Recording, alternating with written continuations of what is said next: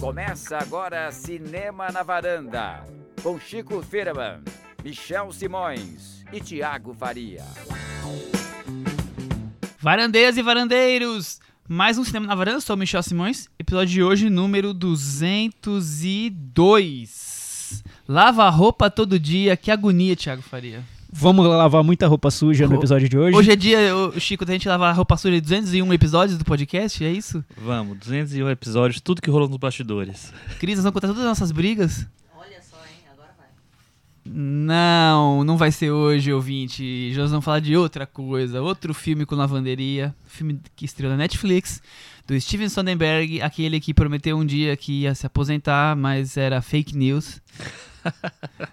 E talvez ele fundou as fake news no, no mundo cinematográfico, Thiago Faria. É a aposentadoria mais diversificada, versátil. Ele continua trabalhando. A- Acho que é o- a, a realidade do aposentado brasileiro, né? Que se aposenta e continua trabalhando. Olha, descobrimos um link da, do Soderbergh com o Brasil, né? Tá vendo? Tá muito bem Tem a ver, conectado. tem a ver. Vamos falar então sobre o filme Sonnenberg. Vamos falar, claro, sobre a Mostra de Cinema de São Paulo que está rolando. Começou na quinta-feira, já temos alguns filmes vistos, além do que a gente já tinha destacado na semana passada. Alguns que a gente tinha destacado a gente viu também, aí viu se continua con- destacando ou não. Se confirmou ou não, né? É. o- o- a expectativa. É, a Cris vai trazer o- os melhores sinopses, aquele quadro anual que ela traz, os melhores sinopses da Mostra de Cinema. Mas Boa. antes, teremos o boletim do Oscar, né, né, Chico? É, Michel. tá é o acontecendo já? seguinte, é, nos última, da, né, da última semana pra cá, um dos, dos filmes que estavam faltando estrear, estrear não, faltando ser exibidos pra alguém, foram exibidos, né? Foi exibido e esse filme é o Bombshell, filme do Jay Roach. É, esse filme fala sobre um escândalo de assédio sexual que teve na Fox, né, um tempos atrás. É um filme que tem a Charlize Theron, tem a Margot Robbie, tem a Nicole Kidman e o John Lithgow. E o filme foi muito bem recebido, assim, as, as primeiras impressões foram, muito, foram Positivas. super boas. O filme tá, já tá cotadíssimo para concorrer a melhor filme e o elenco todo tá muito elogiado, principalmente a Charlize Theron, que já todo mundo já disse que é um, quase praticamente uma certeza na, na categoria de melhor atriz. E aí complica um pouco a situação na categoria de atriz coadjuvante, porque a Margot Robbie também está muito bem, mais elogiada ainda do que no filme do Tarantino, que ela já estava cotada né, pelo papel da Sharon Tate. E aí agora a gente não sabe se isso ajuda ou prejudica a moça na corrida do Oscar, né? Provavelmente ajuda por um lado, porque ela fica mais em Evidência, mas Evidência. pode dividir votos, né? Pode dividir votos aí. E, assim, por mais que o, fu- é, o papel dela mais elogiado tenha sido esse do Bombshell, o, o filme mais forte na temporada, com certeza, é o filme do Tarantino, que já tá aí há um tempão, tem chance de entrar em muitas categorias e tal. E aí, a a- essa questão da atriz coadjuvante fica um pouco incerto, onde ela entra, se ela entra.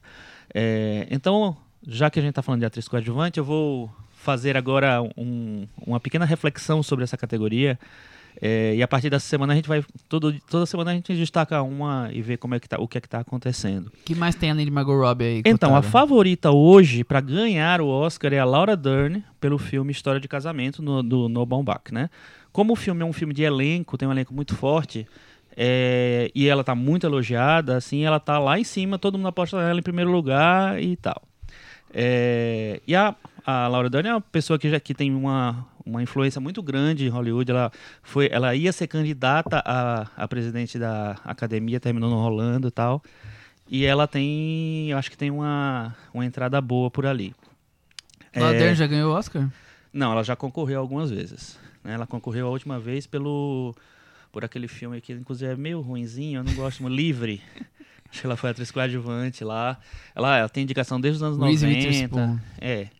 E a principal, quer dizer, principal não, tem algumas candidatas que têm chance de Laura aparecer Dern, lá. Margot Robbie, quem mais? Margot Robbie tem essa, essa questão, né? Não sabemos o que, é que vai acontecer com a, com a candidatura dela. É, Jennifer Lopez, elogiadíssimo pelo filme Hustlers, que vai estrear no Brasil como As Golpistas. É, todo mundo adorou é, ela no filme. O filme parece ser aquele crowd pleaser que vai, que pode até pegar uma indicaçãozinha para melhor filme. Foi muito bem em Toronto, foi muito bem recebido, tal. Tem um elenco feminino, a história de é, dançarinas que é, se revoltam contra os, os executivos, Empregadores. empregadores, assim tal. E resolvem se vingar deles e tal. E todo mundo tá elogiando muito a Jennifer Lopes. E é o tipo de, de, é, papel que geralmente aparece lá na lista de Oscar, né? Então Jennifer Lopes está lá cotadíssima. Outra atriz que está muito cotada é a Annette Bening, pelo relatório, que passou na morte, a gente já viu, né, Michel? Você Não, viu? a gente Você não, não viu? viu. Eu vi. Só você. Eu vi. É, que é o filme. Daqui a pouco a gente vai falar do, de mais um filme escrito por esse cara, que é o Scott Z. Burns. Diretor de um, roteirista do outro. É, ele é diretor e roteirista do, do relatório, e é o, o roteirista, Do Lavanderia. é, um dos culpados pelo Lavanderia. Daqui a pouco a gente fala sobre ele. Olha o E spoiler da Annette. Bening. Annette Bening é uma atriz que, assim, muita gente acha que já devia ter ganho o Oscar. Ela teve muito perto algumas vezes, perdeu duas vezes para Hilary Swank. E teve quatro indicações, uma atriz su- super respeitada tal. E ela faz uma deputada é, no, no, num filme, que é um filme sério tal. Então, a chance dela ser indicada é bem grande, assim. Se ela vai ganhar, já aí já não sabemos. Vamos ver. Temos Scarlett Johansson também, que tá, pode ser duplamente indicada esse ano. Ela foi indicada, ela tem chance, de, muita chance de ser indicada pela História de Casamento como atriz. E na categoria de coadjuvante pelo Jojo Rabbit, que é um filme que deve chegar forte também. Foi o filme que ganhou Toronto, o filme que tem Popzinho do ano, né? é, o popzinho do ano, é o, o menino que tem um amigo imaginário chamado Hitler e ela faz a mãe dele. Então ela tem, ela tá num ano bom, muito bom, então pode ser que apareça mesmo. Tem uma atriz que pode ser a grande surpresa do ano, que é a Susan Zhu. Ela é, é uma atriz chinesa que faz a avó do filme The Farewell, que é o filme que é, que é estrelado pela Aquafina, e que ela tem, inclusive a Aquafina tem chance de concorrer a melhor atriz, e ela faz a avó, que é o personagem central, na verdade, o personagem que reúne, que move a trama do Farewell, que é descobrem que a avó tá para morrer, tem pouco tempo de vida, e resolve fazer uma festa de casamento e que ela participe. Então, é, todo mundo diz que ela é adorável e tá aí cotadíssima. É, não podemos esquecer que Maggie Smith tá aí, Dalton Nebbs chegou com uma bilheteria muito boa, então eu acho que existe sempre uma possibilidade dela pintar na- nessa categoria. E quem tá faltando estrear é o filme Adoráveis Mulheres da, da Greta, Greta Gerwig e tem duas prováveis candidatas ao ao Oscar. Uma é a Florence Pugh, né, do Lady Macbeth e do Midsommar. É, só que ninguém viu ainda, ninguém sabe se realmente ele merece. E a outra é a Meryl Streep pelo filme é, que faz a- uma tia lá do das meninas. É, a Meryl Streep tem um segundo filme que é justamente o que a gente vai falar hoje e saber se ela tem condições de concorrer ao Oscar. Mas e esse filme é a Lavanderia. tá cotado? O qual? A Mary Streep por lavanderia? Ela estava cotada antes do filme ser visto. Exi- Ah, entendi.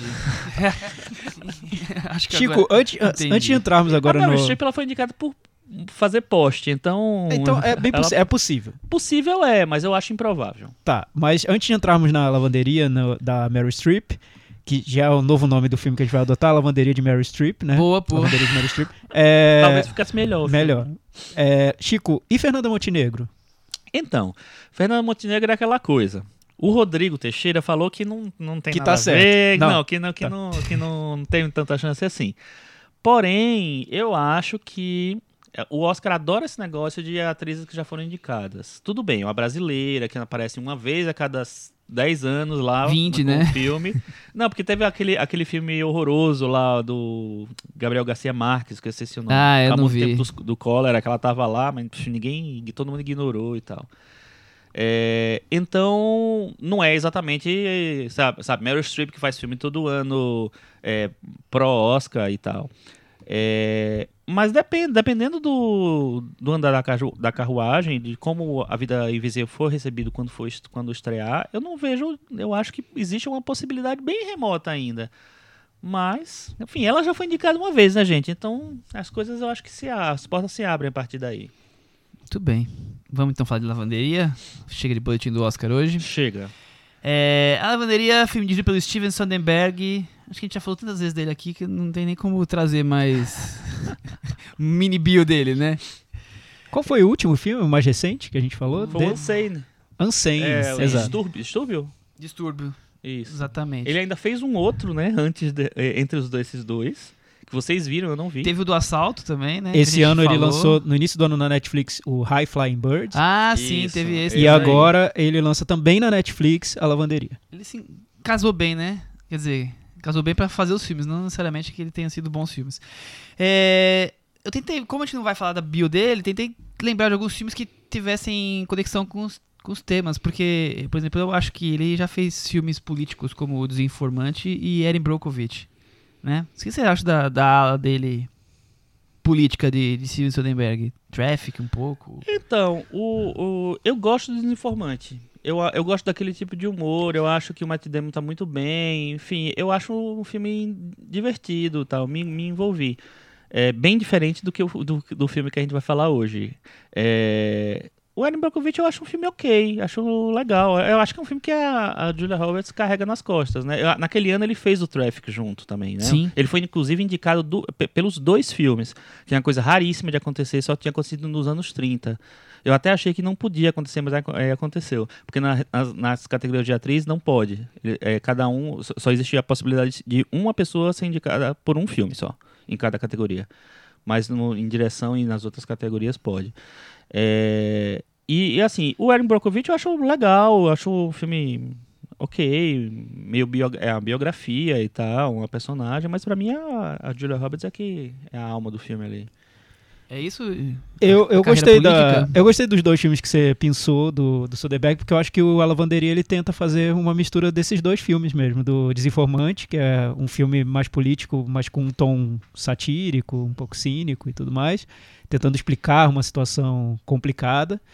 E Erin Brockovich é a história de uma mulher que luta contra o sistema, que seria a personagem Ah, da Meryl Meryl Streep no, na Lavanderia. Então eu acho realmente, você buscou os, os filmes que são, pra mim, são a base do que ele queria Michel com, é, um com a- a orgulho, né, lavanderia. gente? Obrigado, hein? Muito Mas obrigado. o, eu, eu sinto, eu já disse isso aqui quando a gente falou sobre o Soderbergh, ele faz um cinema que é tão controlado, é tão. É, cinema de planilha ali, feito no, no lápis, na Um ponta do diretor lápis. de exatas, não de humanas? Totalmente exatas, que ele, para mim, ele só ganha essa vida quando tem um elemento que foge um pouco do controle do Soderbergh. No caso da Erin Brockovich é a presença da Julia Roberts. Acho que ela traz algo que o filme talvez não tivesse sem a presença dela. E em outros casos também, os atores agregam, trazem muito é, um frescor que os filmes naturalmente talvez não, não tivessem. Mas você acha que isso acontece em todos os filmes dele ou, ou em filmes mais parecidos? Então, tem, ele, tem, tem tantos filmes, né, o Soderbergh, que é, te- te- tem filmes que pra mim é, funcionam até dentro desse, desse aspecto mais é, calculado, que é o, o jeito dele, mas acho que pra mim poucos funcionam assim. Vocês o que- o meu do problema- Traffic, por exemplo? Então, Eu gosto do eu, eu não tenho, eu vi há muito tempo, eu não, não teria como dizer hoje se eu acho Naquela bom. época. Na época eu achei interessante. Acho que resolve, ele resolve bem o que ele quer, quer fazer esse mapear o, o que seria o o, tráfico trânsito da droga, é. das drogas em- por vários cenários, vários lugares. É, mas o que me incomoda muito do Soderbergh é quando ele tenta fazer comédia. Porque aí eu acho que é algo pessoal mesmo. É meu mundo, meu umbigo. Não bate pra mim. Eu acho que é um humor que. Se ele entrasse numa sala e começasse a contar uma piada, eu pegaria minha mochila e iria embora. Porque não dá. Eu não acho graça. Sério, eu não acho graça. Eu acho um humor que, pra mim, é, é muito. é- é- é- ele é muito sério, na meu- no meu ponto de vista, pra ser engraçado. E ele se acha muito engraçado. Ele faz muita comédia, né? Ele parece que alguém diz pra ele que ele é engraçado e ele continua fazendo. Ou alguém acha realmente engraçado. Mas. Pra mim, eu, eu sinto até meio constrangimento vendo o filme cômico dele, porque não funciona, não, não consigo achar graça. Então, eu, eu tenho sentimentos é, diferentes. Diferentes não, mas. É, diferentes pra cada filme, na verdade. Porque eu acho que ele fez comédias tão diferentes entre si. É, por exemplo, um, um- o filme que eu mais gosto dele, que eu acho que é um filme. É uma comédia, assim, talvez não seja uma comédia clássica, mas é uma comédia, que é o Irresistível Paixão. É o filme que eu mais gosto dele. Eu acho que tem uma. Eu, nunca acho que revi. funciona mais como thriller. Eu não, nunca revi. pra- A eu, última vez foi em no- em 98, gente. eu acho interessante também, Chico, mas pra mim funciona mais no thriller. Tem eu uma- não lembro de filme uma- uma engraçado, não lembro como algo engraçado. De um sabe? filme meio B, meio no ar Sim. tal. Então acho que é, é uma coisa diferente. Assim. Esse filme funcionou muito pra mim na época que eu vi.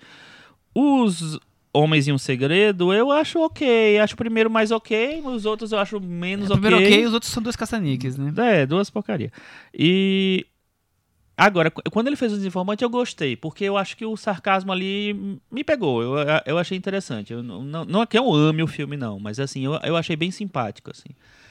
Mas eu concordo com você, que às vezes ele, ele tem. Ele é, tenta fazer um humor que ele não. Você já viu um filme chamado Esquizópolis? Já. Eu Já nunca vi. tinha assistido esse filme. Você já viu, Michel? Não, nunca, nunca nem eu, tinha, falar. eu nunca tinha assistido esse filme. Aí, eu, aí como eu sou completista como o Michel, aí eu tava, vamos lá, o que que tá faltando? Ah, vou ver esse Esquizópolis. Cara, ele, ele quer fazer um filme anárquico, né? Sem muitas regras, totalmente loucão e tal.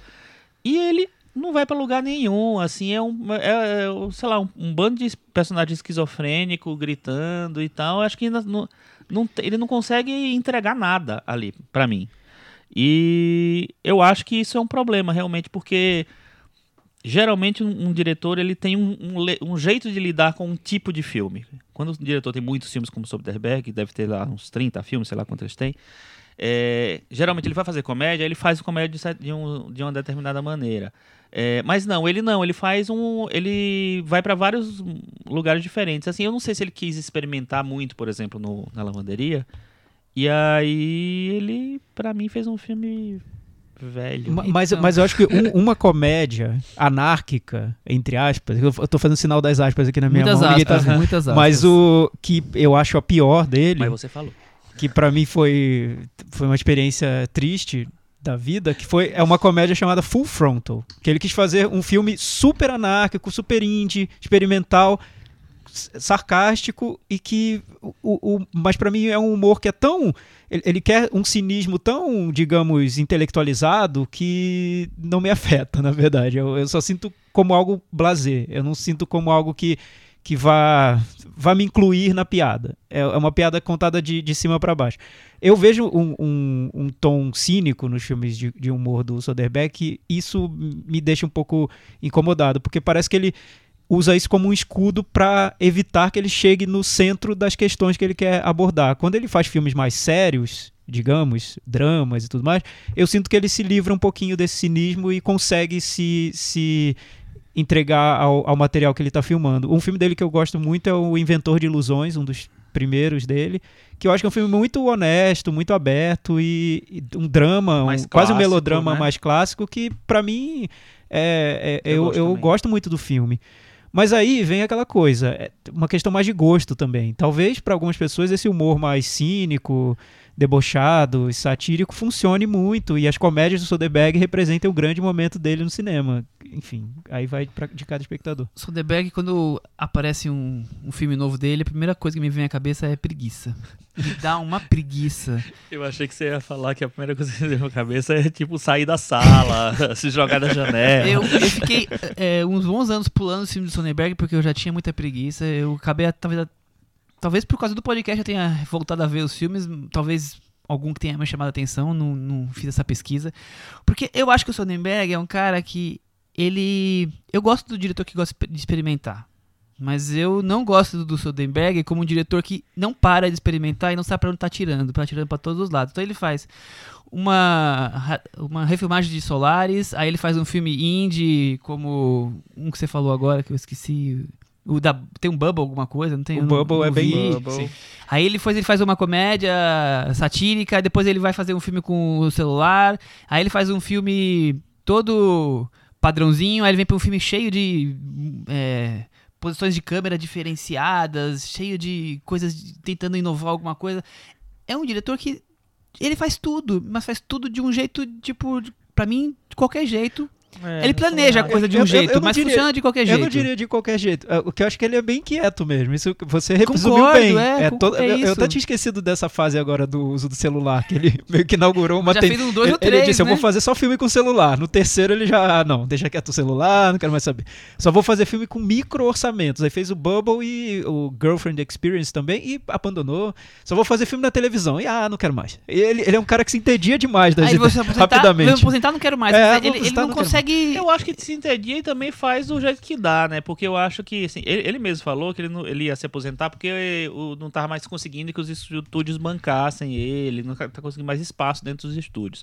Aí ele descobriu um jeito. Ele foi fazendo filme pra TV, ele foi fazendo. E aí o filme pra TV foi parar na seleção de Cannes, que foi o. O, Behind the Candelabra, né? Ex- exatamente, assim, que eu até gosto desse filme, mas mais por causa dos atores do que do, que do filme. Também acho que os atores elevam o filme. É, o Michael Douglas tá maravilhoso. Confirmando a teoria do Thiago. filme. É, não, tem a ver. O, o Matt Matt Damon também é muito bem.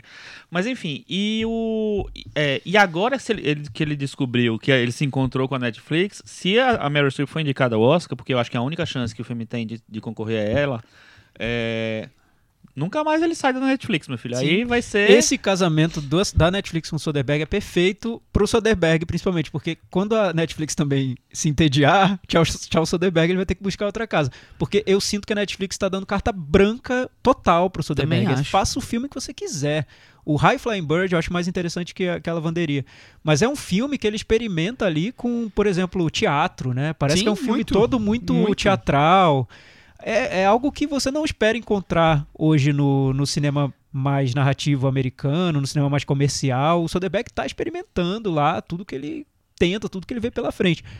Às vezes dá muito certo, né? Mas na maior parte das vezes você sente que são experiências Total, que valem pela experiência. Porque, por só. exemplo, eu, eu não, eu, eu não vi vários filmes que vocês citaram aqui. Talvez nesses daí tivesse um filme que eu achasse que eu gostasse realmente. Mas os filmes que eu mais gosto dele, nem acho, ó, tipo Traffic. Traffic é o meu filme favorito dele e depois o filme ganhou a Palma de Ouro que eu esqueci o nome. Sexo, mentiras e videotape. Exatamente. São do, o, principalmente o Sexo Mentira era o primeiro filme, então tá assim, se, se encontrando. Mas o, o Traffic, mesmo sendo um filme com uma história padrão, com grandes atores, são três filmes dentro de um, né? Com fotografias diferentes, as histórias. Quer dizer, ele já tava experimentando desde o começo já. E tudo bem, ali era uma situação legal, mas agora ele despirocou, né? E não tem. Qual que é a assinatura do, do Soderbergh? É um diretor quadradão que planeja tudo que não consegue as coisas não escapar da mão dele. Ficar tudo controlado, Quadradão, dominado. Eu não definiria diria como quadradão. mas... Eu quis dizer no quadradão no sentido que a gente falou aqui do, do exata, sabe? É um cara que pensa, Ah, pensa, é, pensa, é. pensa, Eu acho pensa. que ele é metódico. né? Isso, e aí ele explica, explica, explica. Ele não, não tá ali deixando o filme fluir, dando liberdade, tá tudo ali hum, sobre a rédea dele.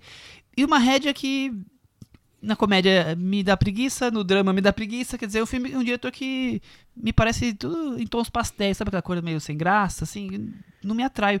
O filme do Bird até me chamou atenção porque é um filme sobre basquete e normalmente filme sobre basquete é sempre aquela coisinha, o jogador, Ah, sobre cenas. basquete, Eu gosto. Pode eu- botar ponto final. eu gosto muito de basquete, né? Então. Mas é, normalmente os filmes são aquela mesma história de sempre. Alguém do high school, o joguinho, no finalzinho o jogo vira. E não tem nem jogo no, no High Fly Birds. É um filme mais sobre a, a parte dos agentes, a parte política. E ele não consegue fazer um filme que seja, nossa, puta filme. Mas ele consegue fazer coisas interessantes ali. É um pouco a- além do que ele normalmente faz. Mas também não é um, nossa, a obra-prima do Soderbergh. Vamos recapitular todo o cinema dele porque ele merece. Não tá merecendo. Mas eu acho que vale um elogio, pelo menos pra, pra gente não ficar só gongando o. Soderbergh, né? Ninguém aguenta tanto, né, tanta crítica, coitado. É, digo, nosso ouvinte, o Soderbergh com certeza já, Já tá acostumado, acostumado. É, eu acho que essa, o fato dele ser inquieto é interessante, porque ele traz ideias que, que vão muito contra o que é padrão no, no cinema, principalmente no cinema mais comercial americano, onde ele se inseriu e foi inserido de alguma maneira. Então ele geralmente quer ter controle total sobre os filmes que ele está fazendo, controle tanto na produção quanto na definição de todas as características de, da composição mais artística do- da- da- dos projetos. E ele busca maneiras baratas de filmar, porque ele sabe que no, no- na indústria do cinema hoje controle tem a ver com o controle financeiro que você tem do- dos projetos. Então, essa ideia de, de usar celular, de usar distribuição via televisão, via streaming, faz parte desse projeto dele de ter controle completo sobre o que ele está querendo contar. Então, primeiro, ele, é inquieto dentro do formato do cinema, ele busca maneiras diferentes de contar histórias, enfim, de, de, de desenvolver projetos. É inquieto no financiamento, na distribuição, e com isso ele abriu um cami caminhos dentro do cinema que são muito interessantes para os independentes de verdade. Então, se tem um, um diretor independente de verdade, hoje eu diria que é o Soderbergh porque ele tem controle completo. Então você pode criticar o filme, os filmes que saem desse processo, mas o processo é muito interessante, É, a, eu po- acho. a posição dele hoje na indústria realmente é bem, é bem, é bem à parte, né?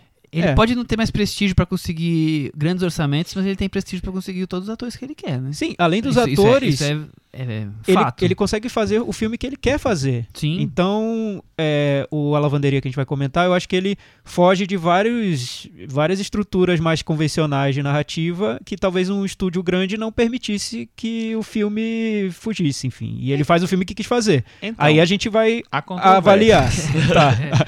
Aí a gente vai avaliar se isso foi interessante ou não, mas eu acho muito bom ver filmes de um diretor que tem esse controle total, né? Que é muito difícil você chegar a ter esse controle, a fazer o filme que você quis fazer e não o filme que mandaram fazer, o filme que tesouraram no final e editaram para que ficasse mais palatável. Ele tá fazendo os filmes que ele quer fazer.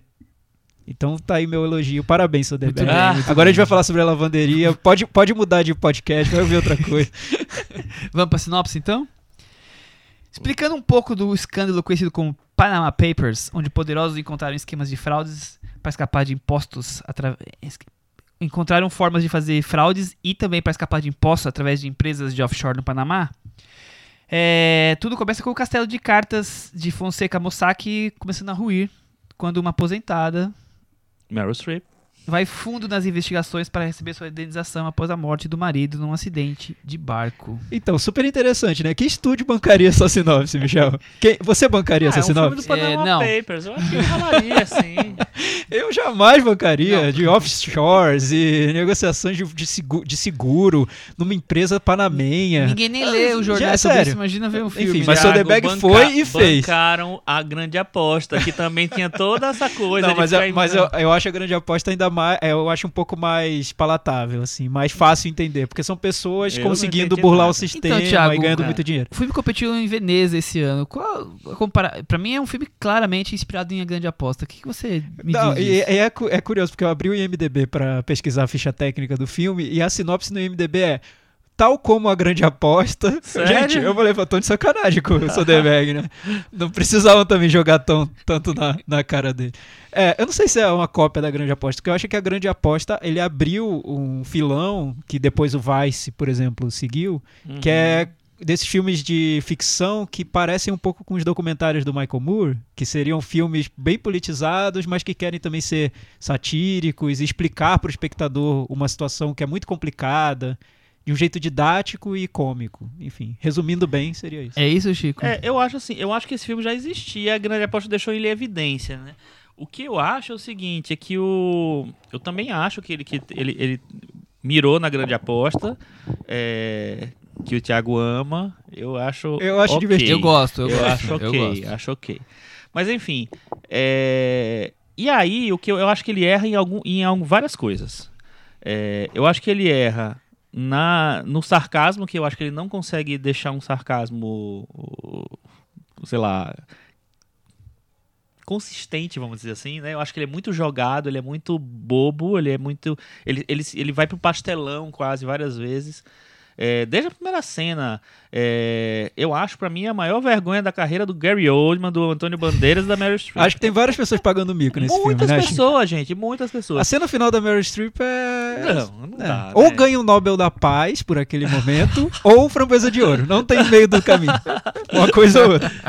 Eu acho que ele erra feio. Não vou opinar, né, como né, diria né, Fernando é, no, no tom do humor. E eu acho estranho porque, assim, o, o filme é o. é, como eu falei antes, né, no começo. É escrito pelo Scott Z. Burns, que é, ele, ele que escreveu, ele escreveu vários filmes do Soderbergh, inclu- inclusive o Desinformante, que eu acho que tem um humor um pouco mais. Se não é melhor, é mais. é, coeso, entendeu? Eu acho que tem uma coesão ali mais no humor. Ele encontrou um tom e foi no tom até o final. Esse filme ele fica oscilando, ele quer ser engraçadíssimo, ele quer ser assim, muito inteligente e tal, enfim. E além disso, o Scott Z. Burns, ele estreou como diretor esse ano com um filme que ele escreveu, que é o Relatório, que vai estrear agora em breve, tem o Adam Driver e a Annette Bening. E se você assistiu o, o, o relatório, o relatório é o seguinte: é um, é um filme sobre a investigação que o Senado fez da, das, tá- das táticas de tortura que o, o governo americano usava para presos políticos logo depois de 2000 e das Torres Gêmeas.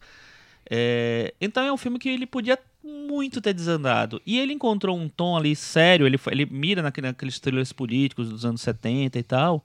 Não chega né, no nível do, de um Todos os Homens dos Presidentes, mas tem essa uma, uma pegada de ser um thriller mais sério. E ele encontrou um jeito de não ser didático, mas você entende todo o processo.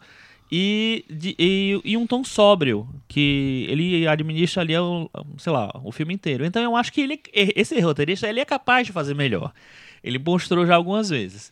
É, mas nesse filme, eu não sei se tinha uma influência do Soderbergh ou era- ele estava querendo so- é, sabotar o filme do Soderbergh para poder deixar o dele, é, jogar o dele pra Chico, cima. bela teoria da conspiração. Mas é adorei, sério, adorei. porque, mano, dois comprei, filmes, já assim, comprei a teoria da conspiração. é- Foi o que- tirar o o Soderbergh da O jogada. Que relatório tem algumas as chances de Oscar, de ser indicado ao Oscar. A, a, o Lavanderia tá cada vez mais funda, afundando. Eu só, acho que só existe uma chance que é a Meryl Streep. Mas ainda assim eu acho bem difícil. Mas, é, então assim, eu. É, é, é um tipo de humor que eu acho que não, não sei que é pra quem funciona esse humor. Tá, eu, Sinceramente. te- eu tenho uma, uma- Eu cheguei a uma conclusão depois de ter visto o filme bocejando, né? Porque Vamos lá, realmente é vamos que. lá. É bom deixar claro, pra mim. é- Pra mim foi chatíssimo ver o filme. Eu acho um Nossa. filme entediante, enfim. O Soderbergh tinha muito domínio de ritmo. Eu acho que no, no 11 Homens e um, e um Segredo ti- era um filme que tinha um bom. fluía, né? Tinha um bom ritmo. Sim, Agora parece que, ele, assistir, parece que né? ele esqueceu disso. Ou ele acha que experimentar é de- esquecer de controlar ritmo de filme, porque isso afinal deve ser algo de, da indústria, enfim, sei lá. Ou Vai ele- saber o que tá na cabeça dele. Ou ele acha que ele agora ele faz o que quiser É, e foda-se, inclusive é Netflix. isso. Inclusive filmes que são entediantes. Mas tudo bem, é opção dele e tudo mais. O que eu vejo na proposta do filme é que, primeiro, ele quer revelar um esquema de corrupção, explicar pra quem tá vendo como esse esquema funciona, que é um esquema muito complicado. Então o filme quer pegar na nossa mão e mostrar como tudo aconteceu, e até de um jeito que é, que é bem. É, é quase Tati Bitati mesmo, porque ele usa os personagens principais, que são esse Mossack Fonseca, que são os advogados lá dessa, desse escritório do Panamá, que, de onde veio o escândalo do Panama Papers. Esses dois personagens, interpretados pelo Antônio Bandeiras e o Gary Oldman, eles são os narradores do filme. Eles explicam, por exemplo, por que foi inventado o dinheiro. Tintim por É, tintim. é, é quase um, um TED Talk ali do, sobre é, questões do mercado financeiro e, enfim, sistema financeiro mundial e tudo mais.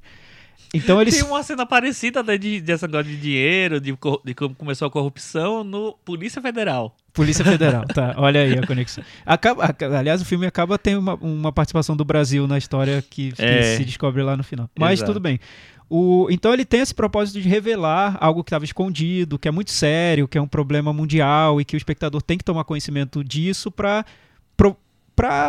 promover mudanças na sociedade e tal. Então tem um aspecto muito sério, urgente no filme. Por outro lado, ele usa um humor que é um humor tão cínico, tão sarcástico, que parece uma conversa ali entre pessoas que já estão muito. é, já têm muito conhecimento sobre aquele assunto e por isso estão vendo aquilo de um, com um certo distanciamento irônico para tirar sarro do que está acontecendo.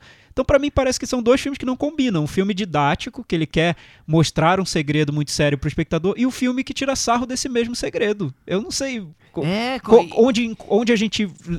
Qual qual é o objetivo, sabe? e tem um de- drama desse- no meio ali. e, é, e tem vários dramas, porque ele quer mostrar que, como é um problema mundial, tem personagens que estão na China, tem personagem em Los Angeles, tem personagens africanos, enfim, ele quer mostrar que a situação é Eu toda. tinha esquecido é da- mundial. desse capítulo na China. Gente, que desnecessário aquilo. É, enfim, então eu não sei, acho que, que, tem, nada aquilo. acho que tem intenções que estão em conflito dentro do filme, como se não casassem, né? Então quem quer realmente descobrir os segredos sobre esse caso político acaba não descobrindo, porque o filme não consegue, na minha opinião, esclarecer nada. É muito, muito até simplifica demais e, enfim. E para quem quer esse lado mais cínico, satírico, é necessário um, um background ali, informações que não sei se o espectador comum que, que tá chegando nesse filme vai ter. É, Eu é acho isso. que ele não, não, não, não, não funciona, pra né? nada. É, eu não sei. É o filme Pluft Plact Zoom, né? Que não vai a lugar nenhum. Nada, exatamente, exatamente. É, chegamos à conclusão, é essa mesmo. Acabamos de criar um novo título para os filmes, filmes Plutplast Zoom. Mas eu, eu, eu também, eu acho que exatamente o que vocês falaram. Tem três filmes ali dentro, nenhum deles é bom.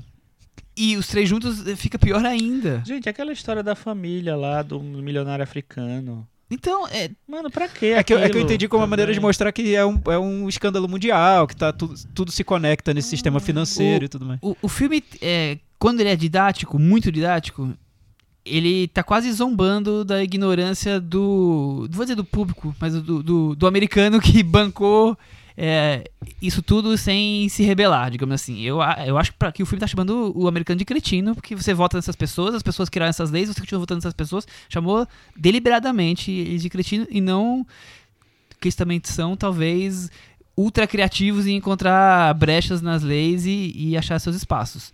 Talvez seja uma mistura dos dois. E depois o filme é, já não tá funcionando muito bem a parte didática, ele começa a fazer esses capítulos pra fora e, gente, é tudo muito constrangedor. Eu acho a parte da China constrangedora, da África constrangedora, é tudo, Acho tudo. tudo, tudo, tudo muito ruim. Tudo. Sem brincadeira. Foi, é, o, o Thiago falou e foi exatamente. Pra mim foi uma experiência. Um sacrifício terminar esse filme. Foi muito chato. Eu disse assim. Olha, se não tivesse que falar sobre esse filme, eu Já não tinha ia ver até parado, o final, né? juro É. a você. E eu, e eu geralmente vejo, ve- vejo filmes até o final. Mesmo Não, o que, o que eu pensei, chatas. Chico, foi ainda bem que tá no meu pacote da Netflix. Eu não vou ter que pagar o ingresso Pois é. à parte pra esse filme, né? Pois é, eu podia ter assistido um filme na mostra na hora, tá vendo? Tá vendo? E, e ele é de uma. O filme todo é de uma redundância.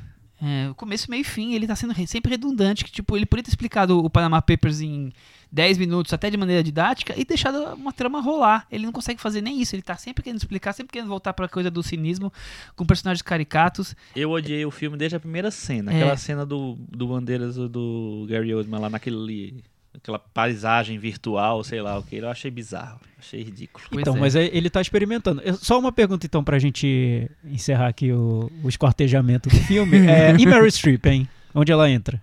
Ela entra na, na escolha errada, né, gente? Porque ela não encontrou o tom. Ela é uma atriz muito esperta. Ela sabe, ela sabe que, é, o que rende e o que não rende. Eu acho que ela quis experimentar e ela bancou. Ah, pô, o Soderbergh quer isso, o Soderbergh é um diretor legal. Eu vou, vou embarcar nisso, vou fazer, vai me, vou me divertir. Vou me vou, tal. Porque aquele segundo papel realmente. É, né? e- e- eu acho que além de divertir, tem esse propósito social, né? Eu- que eu o acho filme que é isso. carrega. Eu e acho que eu que acho é que tá isso. muito na personagem da Sim. Meryl É um Streep. filme sobre Panama Papers. É. Eu, eu sou uma pessoa aí tão pública que defende vou bancar algumas essa coisas, eu vou luta bancar social. essa luta. E Pode fora de ser, ter essa sacadinha no final, também pode ter vislumbrado. As duas coisas podem ter. Ah, vou, vou fazer. motivado a Meryl. Depois ela não viu o que, que tava saindo, né? Até porque as cenas mais constrangedoras, que são as cenas com o Bandeiras e com o Gary Oldman, ela não grava, né? Ela não participa. Então, É. E- então ela não sabia Não, o que tava mas, acontecendo gente, ali, né? Pra mim, as cenas dela na segu- com a segunda personagem são todas muito Sim, São, sim, são. sim, E, sim. e pro- e- e provocaram até uma discussão lá já nos Estados Unidos sobre por que colocar a Meryl Streep faz- pra fazer essa personagem, essa segunda personagem, né? Que entra até nessas discussões sobre representatividade e tudo mais. Por que a Meryl Streep? Então já, já, já tá começando uma polêmica sobre o filme lá, lá fora por causa dessa escolha que eu acho que é uma escolha errada. Que só justifica porque tem uma cena final em que é, tudo acaba se conectando, as duas personagens acabam se conectando de uma maneira, no- com uma licença poética ali do filme, É. e aí você entende por que colocaram a Meryl Streep pra fazer aquela segunda personagem. E aí eu acho que aí entra o motivo, a motivação da Meryl Streep É, pra esse eu filme, também. que é fazer um grande discurso no final, convocando o povo a lutar pelos direitos e, enfim. Não- agora, a minha pergunta é a seguinte: não podia Meryl Streep ter, ter gravado em looping aquele discurso que ela fez no Globo de Ouro de anos atrás, Ah, eu acho. anti-Trump? É? eu, Sim. eu assistiria, É. gente. Eu E um É, filme melhor, sobre o Globo de. Ouro, pra Então, mim, sido é por melhor. isso que, que é, eu acho que ela topou fazer, por- exatamente por esse tipo de discurso que ela fez em premiações, quer dizer, ela tá engajada e ofereceram pra ela um filme que é, discutia esse engajamento, ela tinha a possibilidade de criticar isso, aí ela abraçou, mas o Sonnenberg entregou o que entregou. Então é isso, né, gente? É, vamos pro Meta Varanda. Vamos pro Metavaranda. É, esquartejamento começando com Chico Firman. Um. Chico, que. Olha, eu vou ser um pouco mais bonzinho, porque eu acho que o Soderbergh é bem intencionado, a Meryl Streep também. Ele tá experimentando E o muito inferno no tá filme. cheio de O gente inferno tá assim. cheio, realmente. Eu concordo, Chico, eu concordo. Co- Concordo tanto que vai cair minha nota agora, que eu tinha imaginado. eu vou dar nota 3. Você vai dar nota 3, muito bem. Quem Então- votou no Bolsonaro também tá aí. Super bem intencionado. Eu vou dar nota. Sei lá, que nota 2,5, só pra falar que tem alguma coisa. Esse filme. A lavanderia ficou com 22 no metavaranda e se Eita. esborrachou lá embaixo. Nossa. Pulou da lavanderia aqui do, da varanda. Mas e não pegou, caiu. não foi o pior, o pior, né? Não, já O- tivemos. O, pior foi, eu acho que foi 21, não foi o, o filme do Porta dos Fundos, não foi? É, acho que isso foi acho que 13. então será que o- 17. 13? O. Soderbergh tá lá no nosso bottom, Tá, bottom tá, 5, tá, talvez? tá. Que isso, Com certeza como tá. poderia ter acontecido Depois a gente leva- assim? faz esse levantamento. Porta dos e Fundos teve fala. 13 Nossa, no metavaranda. 13, cara. Então 22. Então, ó, fica aí a, o- a dica pros nossos ouvintes. Se você gostou de A Lavanderia ou se você também não gostou, deixe seu comentário lá no nosso blog, E se você ainda cinemanavaranda.com. não viu, não veja. Não, veja pra com- Não, pra- pra veja, ouvir o veja. podcast. Tá lá no Se bem pacote que você ouviu da- até agora, você já assistiu o filme, com certeza. É, e tá, Eu- e eu tá no pacote penso- da Netflix, tem uma hora e meia, enfim. Eu penso no bem-estar dos, dos ouvintes. Eu as preferiria ver reality shows, principalmente um chamado Vidrados, que é muito legal. Primeira, primeira, Primeira da recomendação. varanda. Ah, puxadinho aí, ó. O Thiago já trouxe o vidrados. Vidrado, tá, você tá vidrado no vidrado. Não, é em comparação, nossa, é bem melhor usar seu tempo pra ver Vidrados do que esse filme do Soderbergh. Porque se você quiser saber sobre Panama Papers, vai lá, o Wikipedia, tá tudo explicadinho. Talvez o próprio livro que deu. Ah, que, que deu é, se quiser saber mais, direito aí- Tem ao- outro filme do, do, de Panama Papers, não? Não que eu saiba, porque o Panama Papers é bem Pelo recente, amor né? de Deus, Mais ou também não. Vai no Wikipedia, tá Mas tudo lá. Leia o livro que do, do, do escritor jornalista best-seller que, que originou É, o se filme. você quiser saber muito Ai, também. não. É, quero que chama, acho que Não. Secret World Inside Vai- the Panama Papers. Vai ver Vidrados, vai ver RuPaul Drag Race, vai ver outra coisa. É, o Paul Drag Race eu recomendo. Chega de lavanderia, vamos voltar pra varanda. Vamos trazer Chris Lume pra abrir a sessão da mostra. Michel, Nossa, o que é que a Cris tá fazendo? A Cris tá fazendo um negócio assim... O, o- o Chico tirou uma foto, acho que ele vai publicar depois nas redes pra mostrar toda a engenhoca que o Chris Lume fez no guia. Vamos começar do começo, assim. O que, que a gente estava discutindo aqui antes de gravar a varanda? Quais são os critérios para montar uma boa, uma boa programação da mostra? Uma, assim, uma programação pessoal, no caso. Quais são os critérios? Acho que o primeiro são, assim, os filmes que você já está esperando mesmo e que você, ah, vai ter na mostra, né? Que você já está na expectativa e Qua- vai. Ah, Quais são os seus critérios, Cris? então, esse, não, esse é o primeiro. Vamos lá. Tá. Vamos, vamos começar, tipo, critérios mais importantes e vamos baixando o, A bola. o- a bola. primeiro é esse, né? Então, ah, vai passar o Farol, quero ver. Vai passar o filme do, do, do Assayas novo, diretor novo, quero ver. Sei lá. E áudio, um ator específico. E aí, não sei, Chico. E aí, depois disso, qual que é o critério? Horário, eu acho, né? Horários disponíveis, e aí você tenta Eu, balancear. a, a minha, eu, eu começo assim, Cris. Eu, eu pego a lista da mostra e aí eu, eu coloco todos os filmes, separo todos os filmes que eu quero ver. Tipo assim, aí set- 70 filmes. Aí eu vou pegando os dias e vou jogando. Vou jogando, jogando e aí vou preenchendo. Quando eu chego e preencho, eu vou ver o que é que faltou daquele. Você faz grupos. O dia 18, o grupo de filmes que te interessa. Não, o dia 19, o grupo de É, filmes que não, te eu, eu, interessa. eu fiz é isso, isso. esse ano, eu fiz isso esse ano. Mas aí eu fui jogando. E aí, no final de tudo, eu fui jogando assim, sem muita É porque preocupação. quem tá ouvindo jogando, eles não vão entender o que Fui você jogando tá na planilha, no- da planilha no, no dia, no Tem horário, uma montando. Montando. uma claro você, que tem. Então você montou um grupo, o dia 18 todos os filmes que te interessam. Exatamente. 19 dos é, que te interessam. dia é 18 isso. tinha tipo, tipo 30 filmes. Ah, que, que eram pelo menos interessantes pra mim. Aí eu fui lá, peguei e fui. Ah, eu vou botar esse aqui as duas, esse aqui. nananana. Aí eu monto o dia. E aí eu vou montando todos os dias. No final desse processo, quando eu monto todos os dias, eu vejo quais são os filmes. Ah, putz, esqueci esse filme aqui, não tá. Aí eu vou lá, tenta, encaixo ele, tiro outro, boto no outro dia, faz não sei o que lá e tal. Essa é a minha segunda fase. A terceira fase, é, que eu tava falando pra vocês antes da gente gravar, é o seguinte: chegou o catálogo. Hum, aí estragou tudo que Aí você fez quando até agora. chega o catálogo, eu fico olhando, fa- fazendo o quê? Olhando as fotos. Ah, E aí eu digo assim: não, esse filme é essa foto aqui. Eu tenho que ver esse filme, não é possível. Não, Essa não foto- tá. Com essa foto eu Com essa derrubo foto três dá, filmes não, do meu, não, da minha que programação. é isso. E aí muitas, é verdade, muitas vezes eu mudei programação por causa disso. Só que eu não olhei o catálogo ainda, vou olhar hoje. Hum. então quer dizer que essa programação que você fez, que tá usando, vai cair. Não, pode Provavelmente- ser, pode ser que caia, mas, mas ela tá bem encaixadinha, então mas, mas, Chico, só, só uma curiosidade aqui, eu sei que foge um pouco. O que, o que conta pra uma boa foto de um filme da mostra? Coisas surpreendentes, uma, imagens bonitas, Uma fotografia ali que. um, é um lugar incrível, um lugar bonito, né? diferente. Um ângulo do rosto da atriz, do ator. Tá bom, é muito né? subjetivo. É muito É subjetivo. não vai E conseguir é muito chegar. isso também com a sinopse, claro. Por Né, falar não? em aspectos subjetivos, Cris. E aí, a gente Deixa eu contar então, coloca- deixa eu contar então a mi- a minha versão. Claro. Qual é a, A minha é versão faz? exatas. A minha amostra Ele é começa. Soderberghiano. É, então, a minha Ele amostra coloca tudo numa planilha, a planilha decide, É- nem, ele nem vai, é vai muito, o robô, É muito antes que isso. A minha amostra começa em janeiro. Nossa. Quando Ai, começam os festivais eu acompanho e leio as críticas dos festivais, eu já vou anotando, eu dou nota de expectativa para os filmes. O que eu mais quero ver, o que eu menos quero ver, os que eu não quero ver, para passar longe. E já fica anotadinho. Então eu vou acompanhando Rotterdam, Sundance, Cannes, e vai indo, eu vou anotando os filmes que, pela expectativa. Quando a lista da mostra vem, eu vejo quais filmes da mostra estão nessa minha lista e já separo. E aí a primeira coisa que eu faço quando saem os horários é escolher os filmes que estão as notas mais altas expectativas minhas. Então, por exemplo, esse ano Sinônimos é um filme que está com alta expectativa, O Farol. E eu primeiro encaixo esses filmes, que esses filmes eu não posso perder de jeito nenhum. E depois eu vou baixando. A cinco eu já coloquei todos, agora são os quatro. Eu já coloquei todos. E aí depois com os três eu O peso completo. 4, é isso? Isso. Peso 5, peso 4. Com três eu completo os horários, mas claro, aí quais são os pontos muito importantes? Você pode juntar filmes que vão ficar muito próximos por, por questão de horário, não ter que ficar correndo de um lado pro outro. Ah, sim. Você tem que olhar a, duração do filme e um tempinho de, es- de deslocamento entre uma sala e outra. Isso, eu fiz uma bobagem, Michel, esse essas ano. coisas são muito importantes. né?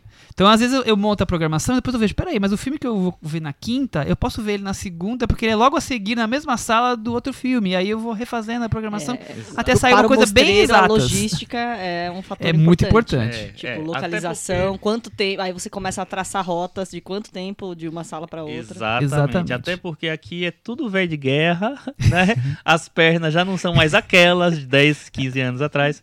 E aí a gente tem que meio que Não, e preservar tem, um e pouco tem mais. atrasos, né? Então, Tem atraso. É, Tem várias lançamentos coisas que nacionais, acontecem. você já sabe que vai ter um blá blá blá no começo, então dá pra dar aquela atrasadinha que tudo bem. exatamente. Eu, então, por exemplo, não pego lançamento nacional à noite. Não assisto. Eu só, eu só coloco quando é no dia seguinte, que é- são os horários mais, mais em cima. Eu Também começo a é mostra- Estratégias, estratégias. eu como essa mostra tem é, menos filmes que muito me interessavam, eu pela primeira vez tô pegando É. vários filmes nacionais no lançamento. Uma coisa que eu. Fui no Municipal ver dois filmes, que foi super legal, Foi mas a gente legal, pode falar né? daqui a pouco disso. Uma coisa que eu sempre faço é assim, que é, muita gente usa o critério de vai estrear, tá com a data marcada, ah, não vou ver porque vai estrear daqui a pouco. Eu uso meu o critério maior pra mim é o seguinte, assim, se eu estou com muita expectativa, eu assisto, eu encaixo o filme. Eu vou eu vou ver o filme. Porque numa dessas, eu fui o único que viu a prova de morte na mostra do Tarantino, que só estreou três anos depois. É, eu também vi. Porque ele, ele- você viu também, Vi, né? vi. Porque as pessoas, ah, vai, ia estrear no, tipo, no, duas semanas depois da mostra e tal, e aí a Europa Filmes, que era a distribuidora, Engavetou. faliu, engavetou, foi pro espaço, e aí o filme ficou no limbo, não passou no cinema por três anos. É, mas não é nem por causa disso também, é porque, assim, eu acho que você tem que preencher a sua expectativa. Então você vai lá, e se você quiser muito ver o filme, você coloca. É, eu tinha esse critério antes dos streamings. Agora com os streamings é, caiu bastante essa preocupação. Tipo, ah, o filme vai estrear, então não preciso. Porque antigamente o filme estava comprado, então você ia ter chance de ver. Outros dois filmes você não tinha chance de ver, né? Agora isso, isso acabou. E você, Cris? Bom, eu vou no critério, o que eu quero ver, eu vou ver e pronto, acabou. Nem, nem fico vendo muito isso que o Chico falou, se, se vai estrear ou não. E aí tem um, um último critério, último não, um critério tradicional. que, na verdade, eu vejo. É um cristério. É. Na verdade, eu não tenho conseguido encaixar os horários, mas eu continuo fazendo a minha leitura anual das sinopses quando chega o guia da mostra feito pelo guia da Folha. E aí eu vou compartilhar com vocês agora. Olha só que momento maravilhoso, já tá virando tradição da varanda. As top sinopses. As melhores sinopses da mostra internacional de São Paulo. Quantas Vamos- vão ser, Cris? Acho que a gente pode. Eu, eu, tenho, eu fiz um, algumas aqui, um top 5, mas. Então bora lá, vai. Vamos para as melhores mesmo, vai. Começando por essa. No auge da crise econômica portuguesa, uma garota sai em uma aventura acompanhada de seu depressivo ursinho de pelúcia, em busca de uma reunião com o primeiro-ministro. Ela quer reivindicar uma televisão em que possa assistir o Discovery Channel. Eu, eu acho que esse é, é o Oscar de melhor filme. Eu acho que é tipo esse- Jojo Rabbit. Eu acho que Eu esse- já Como é o nome esse desse- filme. Então, é maravilhoso Você já esse assistiu filme. esse filme? Assisti, tem no Festival Scope. esse. Como é o bem. filme? Como é o nome? Tristeza e alegria na vida das girafas. Maravilha. É muito bom, né? Ótima sinopse. Cris, outra? Vamos lá. Uma agorofóbica se limita a lugares que estejam a, no máximo, 522 passos de sua casa. Quando seu único companheiro, um gatinho malhado, foge, isso pode estar prestes a mudar. Bem misterioso, Bem né? misterioso. É bom. E o É. título é 522, Um Gato, Um Chinês e Meu Pai. O título é maravilhoso também. também é Assim, maravilhoso. Esse, esse você não pode perder nunca, né? Esse aqui é muito Se bom. passar na sua frente, você para e, e Pa- vê. para e paga e entra. É, tem que ver. Um maquinista prestes a se aposentar faz com que o trem esbarre em um varal, derrubando um sutiã azul. Ele então sai em uma jornada para encontrar a dona da peça. De quem é o sutiã? De quem é o sutiã? Que é o nome De do... quem é o sutiã é o nome do título. esse é de que é, o sutiã. É, é, é, Nossa, esse é cinema imperdível. iraniano, Passou tipo, onde? do, do Veneza? jarro, a maçã, e agora quem é Cara, o você sabe que sutiã? eu, eu, eu O jarro, quando eu a vi maçã, a- o sutiã. Trilogia iraniana. nome de quem é o sutiã na lista da mostra, quando saiu aquela primeira só de títulos, eu, ach, eu achava que era tipo um documentário sobre queimar o sutiã. Eu achei que sobre era o filme sobre meu, meu primeiro sutiã. que genial. bom, né? Fala mais uma, Cris. Vamos lá, mais uma. Essa aqui eu- até, até tem lé com cré, mas eu achei bom. Durante um funeral, uma convidada diz que a morta está ligando para o seu celular. A chamada é pretexto para que o viúvo e seu filho façam uma viagem em busca de uma mística que possa contatar o além. Ai, Eu gente, eu quero ver muito esse filme. Não é? Como é que chama esse é? Eu achei filme? bom mesmo. Como é o é nome, filme? Cris? Eu achei muito bom. Você Pera não que eu vai falar o nome do filme? O Pai. O pai. Ah, o Ah, pai. esse é que o parece o pai. filme do Sokurov, mas um filme sobre a busca de uma mística no- com o ursinho do Discovery Channel. E por fim, a rotina meticulosa de um garçom ateniense muda dramaticamente quando ele encontra o cadáver de seu vizinho e é convidado para um estranho jantar. Eu achei meio desconexa, não entendi se ele foi. Ah, é, gre- é grego? É grego. Ah, se é grego, jantar, então tudo bem. cadáver, Se sempre tem cadáver. Se o Chico matou a nacionalidade sem saber da se existência. tem Não, cadáver, esse é o garçom. falou ateniense. Ah, desculpa, É. eu. Esse é o garçom também. E, e você. Thiago? Você. Eu ouço cinema na varanda. Muito bem. E aí, o que o Michel e o Chico indicam, eu vou ver. Não, é- o meu critério básico é o que eu que repercutiu muito no ano, o que eu quero ver, o que eu sigo minha- minhas expectativas principais e tento encaixar no- nos horários. Quando eu conseguia ver vários filmes por dia e tudo mais, eu fazia. Aí era, era bem complicado montar a programação. Eu procurava muito em, em blogs de pessoas que acompanhavam a mostra para ver filmes que talvez eu tivesse perdido e, e tentava encaixar no meio da, da, da mostra os filmes que, que tinham muita repercussão. Porque isso é bem importante. Vocês não falaram sobre isso, que são É os filmes que aparecem no meio da aparece no mostra. meio da mostra. Isso, isso sempre acontece. Sempre acontece. Sempre acontece. É, aí tem gente que vai trocando a programação, né? Sim. Tem Eu não- gente, eu, eu troco. Você não Eu troca muito eu, não, eu né? troco quase nada. Quase nada. É, é tão redondinho que quando eu programei, se eu tirar um, vai colocar o outro. Mas, então, a- mas só se for Michel, encaixe, é- assim, Essa é a que- maior magia da mostra. Pois é, acho Porque que eu tô ficando coisa- velho. Eu eu- cortei os encaixes, por exemplo. eu Eu não vejo mais encaixe. isso. Sabe aquele filme que tipo, você tem É, uma, né? a uma e uma sete. Você tem um buraco. Eu volto pra casa, eu fico vendo as pessoas. Eu abandonei ver qualquer filme ali. Não vejo É, eu, mais. cor- eu cortei os encaixes Cortei. também. Mas é bom a gente não falar sobre isso, sobre ser velho na mostra. Vamos estimular os jovens Ah, cinéfilos. Isso. Aí- Encaixem os guia- filmes todos. No guia tem a união dos critérios meu- meus e do Chico, que é a foto do ursinho. Ah, o Guia da Folha tem a foto do É ursinho foto no do filme. É um ursinho. no ursão, filme. na verdade. O ursão é um chama. ursão. E o melhor é o nome do, do ursão, ele chama Judy Garland. Ah, assim, olha aí. Nossa, só assim, melhora né? esse filme, Só- né? só Quando vai passar? Pelo amor de Deus. manda os horários que eu vou reprogramar Não, minha, mas essa minha... é. Essa aqui é a foto do Teherã, Cidade Tem do dois, Amor. Que tem tem, os dois. Ah, tem aqui, Judy Garland, é verdade.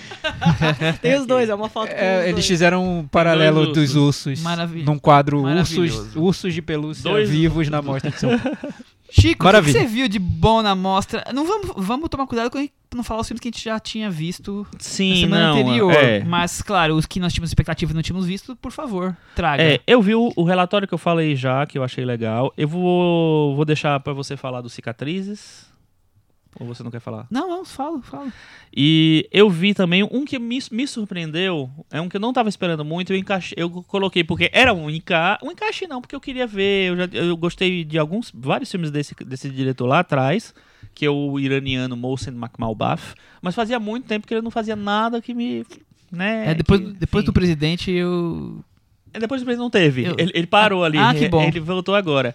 E ele fez um filme na Itália. Ele é um, é um filme italiano mesmo, falado em italiano, passado numa cidadezinha italiana, é, chamado Marghe e sua mãe. É Margherita, que é o nome da menina. Marghe e sua mãe. E eu, assim, ah, vou ver tal, vamos ver. Era, tava bom ali, eu ia ver um filme antes, via- ia ver um de- depois. Assim, foi um encaixe e com, com um plus, porque eu gostava do diretor. E aí eu achei, me surpreendi bastante com o filme. É bem diferente do cinema que ele fazia no Miran, muito diferente, tem nada a ver.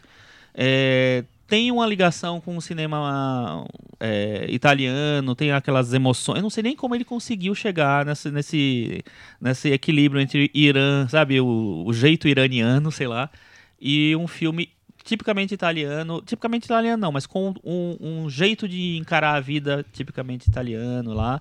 Então é uma, é uma, uma jovem de 20 e poucos anos que tem uma filha, ela teve uma filha muito jovem, que tem 10 anos e, é, sei lá, 8, 10 anos, e ela e a menina é absurdamente louca, louquinha. É, ela é incrível, a menina. A, a mãe também é boa. E aí é, é, ela não tem emprego e tal. Então tem uma coisa muito social, mas ao mesmo tempo também tem uma coisa de comédia, de melodrama italiano. Eu achei muito legal o filme, muito legal mesmo. Bem acima do que eu esperava. Muito bem. Tiago, você já viu alguma coisa da mostra? Ainda não? Vi sim, vi sim. Vi dois filmes, mas dois filmes que vocês recomendaram na semana ah, passada. Mas posso dar meu feedback, claro, minha opinião? Favor, claro sempre, é sempre bom ter mais uma claro opinião. Que sim. Um que eu vi que eu tava muito ansioso para ver, que é o documentário que vocês citaram sobre a Arita Franklin, a Amazing Grace que eu acho que vocês foram. Vocês, vocês subestimaram. Não, não pegaram pesado, mas vocês falaram que é só um show, né? E, poxa, que show, gente. Não, é, que, que show. show. Que show. Se você gosta é. da Aretha Franklin, é obrigatório esse filme. Se você gosta de black music, tem que parar é. tudo, entrar no cinema e assistir esse filme, porque é histórico esse show. Ela fez um show gospel numa igreja, então é tipo um pocket show de Jesus, uma coisa assim. Uma igreja pequenininha, igreja batista, porque ela foi gravar um disco para remeter à, à, infância dela, as Era músicas que ela usava na igreja. Dela, né? E acabou se tornando o disco gospel mais vendido dos, dos Estados Unidos, de maior sucesso. E então ela criou todo um, um, uma mise-en-scène ali para a gravação do filme, que para a gravação do disco, que o filme capta muito bem. Então parece contando sobre o filme parece que é um registro de um show, mas é o registro de uma gravação de um disco num ambiente ao vivo muito peculiar, né? Uma igreja com um coral específico para para aquelas músicas com um pastor que também canta muito bem. É impressionante. O pastor ali, meus amigos, assim, canta melhor que quase todo o The Voice americano de todos os tempos. Enfim, outra realidade, né? E, e, tem momentos ali de emoção durante o, o filme Cada que um ela um canta uma que tem, exato né? em que ela, a Aretha Franklin está cantando uma música e o pastor cai no choro e se retira do, do, do, palco e as pessoas vão ao delírio. Tem momentos de transe ali no meio do, do filme. Então assim você gosta um pouquinho de música americana dos anos 70 de black music você tem que ver esse filme. Obrigatório muito Enfim, bem. Eu fiquei, Muito bem defendido. fiquei comovido por Amazing Grace. Achei um belo filme. E o outro filme foi o que vocês recomendaram, que não me tocou tanto assim, que foi o Pertencer. Que eu acho que é um filme que tem uma bela ideia. O, o diretor tem uma tragédia familiar ali é, intensa que ele tem que lidar. E o filme mostra mais ou menos a dificuldade de você lidar com, com uma grande tragédia na sua vida e como transformar isso em cinema. Né? Ele divide em duas partes. Uma parte é um filme bem experimental e outra é um filme que quase com, ele, com muitos elementos de ficção. O que eu sinto, senti no filme é que o diretor está se esforçando tanto para fazer um filme mais criativo e que tenha muitas referências claras de cinema de arte que às vezes me parece um pouco um filme de arte de laboratório. Eu acho interessante a ideia, mas o filme não me tocou, enfim. Sabe o que mais me chama atenção no Pertencer? É essa coisa, essa segunda parte que é um romance, digamos assim, e com você sabendo o que aconteceu ou o que esse romance gerou na questão trágica, o gosto amargo que te faz assistir aquele, aquele amor se construindo. Para mim é, é, o, o que mais me interessa em todo o filme. Eu, eu gosto muito das duas partes, eu acho interessante a forma de, de construir. É o que a gente acabou brincando aqui do Sonnenberg de experimentar, mas é uma experimentação sem fugir tanto da casinha, uma coisa assim, não, eu vou fazer isso aqui para fazer esse outro lado aqui. E isso me, esse gosto amargo me deixou muito interessado, principalmente na segunda parte. Eu acho que eu, eu gosto da experimentação, mas eu vejo ali um diretor ainda novo, que ele precisa segundo, aparecer. É o terceiro filme dele. É, que ele precisa se colocar nos festivais e, pra, e às vezes para você se colocar nos festivais você tem que mostrar que tem referências que são muito claras. Então, Tá claro ali que ele viu o Homer, tá claro ali que ele viu o Linklater, sim, tá claro sim. ali que ele viu o James Benning. Então parece que o diretor em si eu não consigo encontrar. Eu encontro as referências, mas cadê ele, né? Mas eu entendo, um diretor jovem que precisa mostrar o filme dele para um público de festivais, para um júri. Enfim, mas ele tem uma história tão forte ali para narrar que às vezes eu acho que esse malabarismo que ele faz esconde um pouco a história. Enfim. Mas é legal porque ele estava presente na mostra. Ele foi lá apresentar ele o tá filme. aí? Tá. Ele foi apresentar o filme. E é uma figura super atípica, porque ele parece um, um pouco. Desculpa o estereótipo, gente, mas como se fosse um técnico de TI. Ele tava com a camisa social ó, dentro da calça, assim, ó, com um cinto, um óculosinho pendurado, o cabelo penteadinho e tal. A mãe Não dele, parecia a mãe ser um dele arrumou diretor. ele certinho pra ele vir, é isso? Enfim, ele disse que era um filme muito difícil pra ele. Ele sempre, nas sessões, ele nem conseguia ficar na- assistindo ao filme, porque, enfim, é um assunto da vida, Mais da família delicado, dele. né? É, então, ele estava ali. Pra quem, quem quisesse saber mais sobre, sobre a trama, ele estava à disposição. Muito bem, vamos deixar agora a Cris contar o que ela viu da mostra até agora. Bom, eu vi o Wasp Network, o novo filme do Olivier Assayas. É uma temática interessante, ele é adaptado do, do livro do Fernando Moraes, Os Últimos Soldados da Guerra Fria. Mas eu acho que ele tem ali um problema de montagem, não é? O Chico viu comigo também. O que que você acha, Chico? Porque ele tem coisas muito. tem lances interessantes, ele tem atuações até bacanas, mas ali na hora da montagem eu não sei. Ele. A hora que você tá achando que ele tá acabando, você percebe, nossa, mas só foi uma hora de filme e aí ele volta com tudo. E tá assim. aparecendo outro personagem, né? E é, é, Novo, aparecem tá, um, personagens mais novos um. depois, novos e relevantes depois de quase uma hora, uma hora de filme, 40 minutos de filme, né? Não, meia hora, faltando meia hora pro final, já tá, ainda tá gente Ainda aparecendo. tem gente, né? apare- gente relevante aparecendo, gente relevante pro Mas. Cris, você sentiu que tem algo, talvez algum problema ali na, na pós-produção? É, algo, não algo sei, eu aconteceu? senti, eu senti um, um probleminha de montagem mesmo, não sei, essa coisa de, de acumular, de repente, olha, o personagem, você não conseguir dar a entrada pro personagem um pouco antes, ele fica muito pr- pra frente, uma coisa meio blocada, você tem que terminar o arco de um personagem pra depois voltar a abordar a história de outro. Eu acho que ele tem um probleminha de montagem nesse sentido. Tem- ele, ele foi reeditado, né, Chico? Mas é. É, segundo o Assayá, ele só adicionou três Foi coisa- minutos é, ele- deixar mais... Isso, que mais uma explicaçãozinha a mais é, precisava. explicado, mas é, eu acho, na verdade, assim, que ele tentou fazer um Carlos, um novo Carlos, é, me parece isso, porque tem uma estrutura parecida e tal, de- que tem essa coisa histórica e, e acompanhando essa história durante muitos anos e tal. É, tem muitos personagens, mas no- ao contrário do Carlos, o Carlos tem um personagem principal que amarra tudo. Isso É, aí, esse, parece esse- que não consegue dar conta, né? Esse não, sessão. esse tem um, dois, três, quatro. Aí o negócio fica um pouco mais espalhado. E, e eu acho que o, o filme fica chato. O filme realmente ele não empolga mesmo. Ele é um. Aí do nada ele tenta fazer uma montagem mais engraçadinha, de passagem de tempo ali numa hora, né? Pra tentar acelerar um pouco a Tô edição. tentando lembrar qual é esse momento.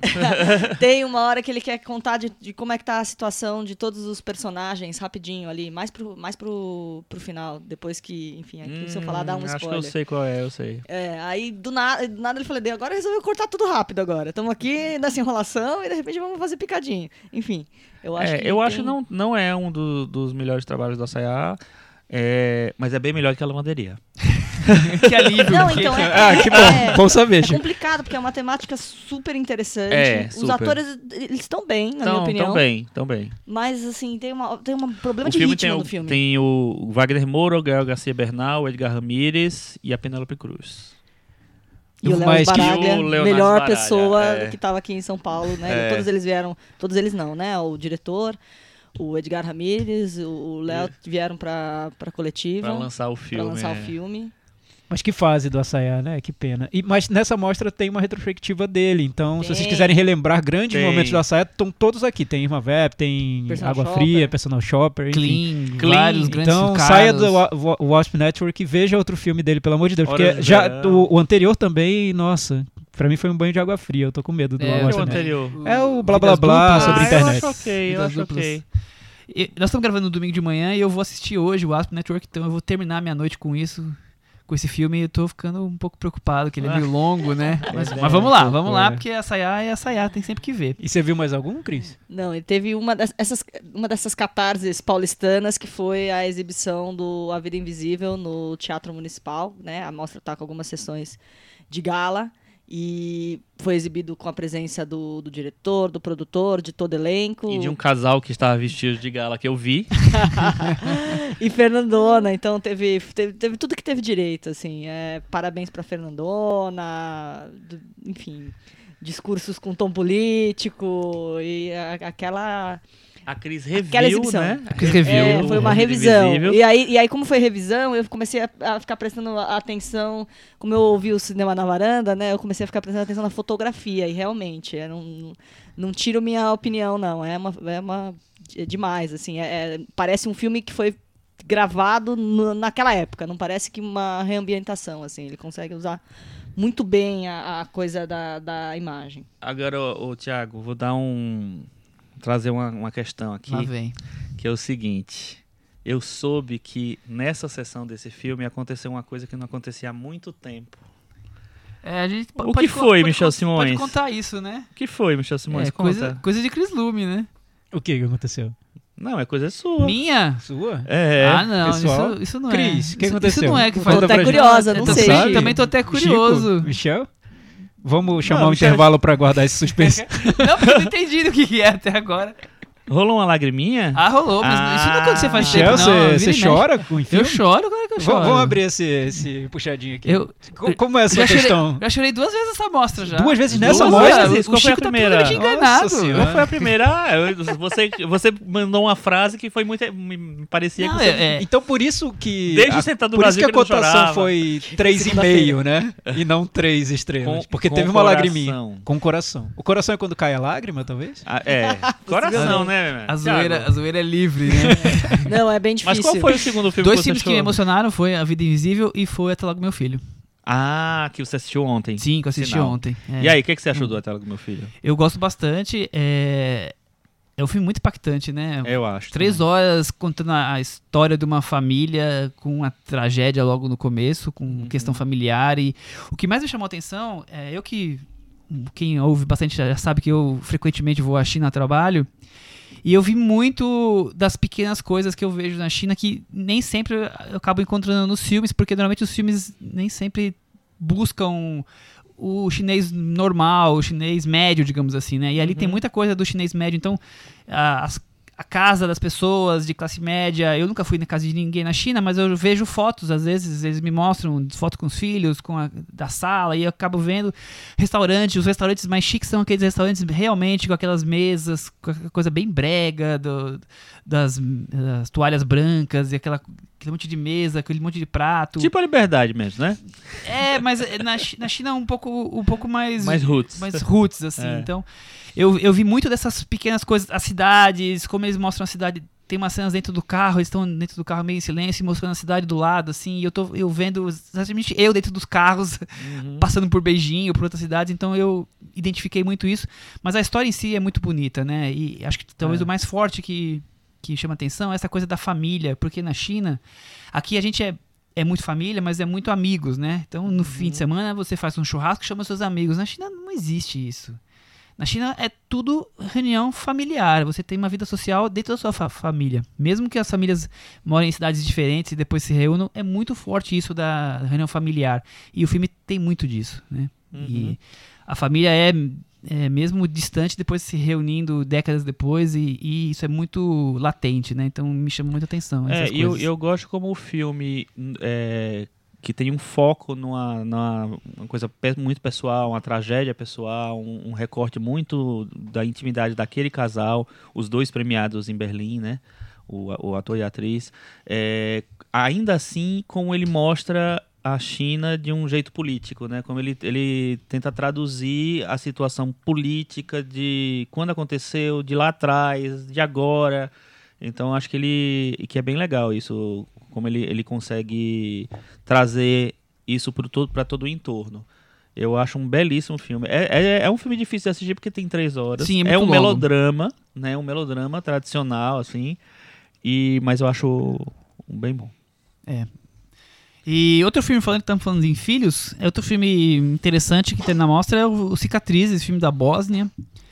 É, o Chico já levantou aqui que a atriz né, é muito. chama muita atenção, né? É a história de um casal Isso é incrível. que depois de 20 anos, quase 18 anos, não conseguiu ainda superar a desconfiança de que o filho O filho que, que, que, te- que- que teria morrido teria no hospital morrido no nascimento hospital, e depois- eles ainda acham que talvez não tenha acontecido isso e criam É. um caso policial, então é 18 anos. E, a- É. e o interessante é que a, a esposa, que é a, a mãe, né? Depois ele tem uma outra filha, o casal tem uma outra filha, mas a esposa, ela vive 18 anos, a sensação que nós temos é que ela não consegue viver esses 18 anos, ela tá só Exato. vegetando, né? É. Ela tá levando a vida e obcecada por tentar desvendar a, a realidade daquilo ali. Então não é um filme, um filme policial sobre Então, desco- descobrir os segredos. É um filme sobre o drama Exato. dessa mulher que incansavelmente inferniza toda a volta enquanto busca essa resposta. é, né? in- inferniza, pode parecer É, uma inferniza outra a polícia, coisa. inferniza é, a- que tá sempre lá, né, na verdade. O, que- o que eu, eu, eu- É um filme que eu pensei bastante na, no- nos- nas horas livres que eu tive, foram poucas, mas eu pensei bastante nele desde que eu vi. Porque eu acho que ele se apresenta de um jeito e você acha que ele vai seguir para um lado e ele meio que surpreende você. Porque, assim, no começo, é, mostrando a, a- essa rotina, esse dia a dia dessa mulher que ainda não desistiu daquilo, enquanto todo mundo já desistiu, ela continua, ela ainda acha que tem que ir atrás e né? tal.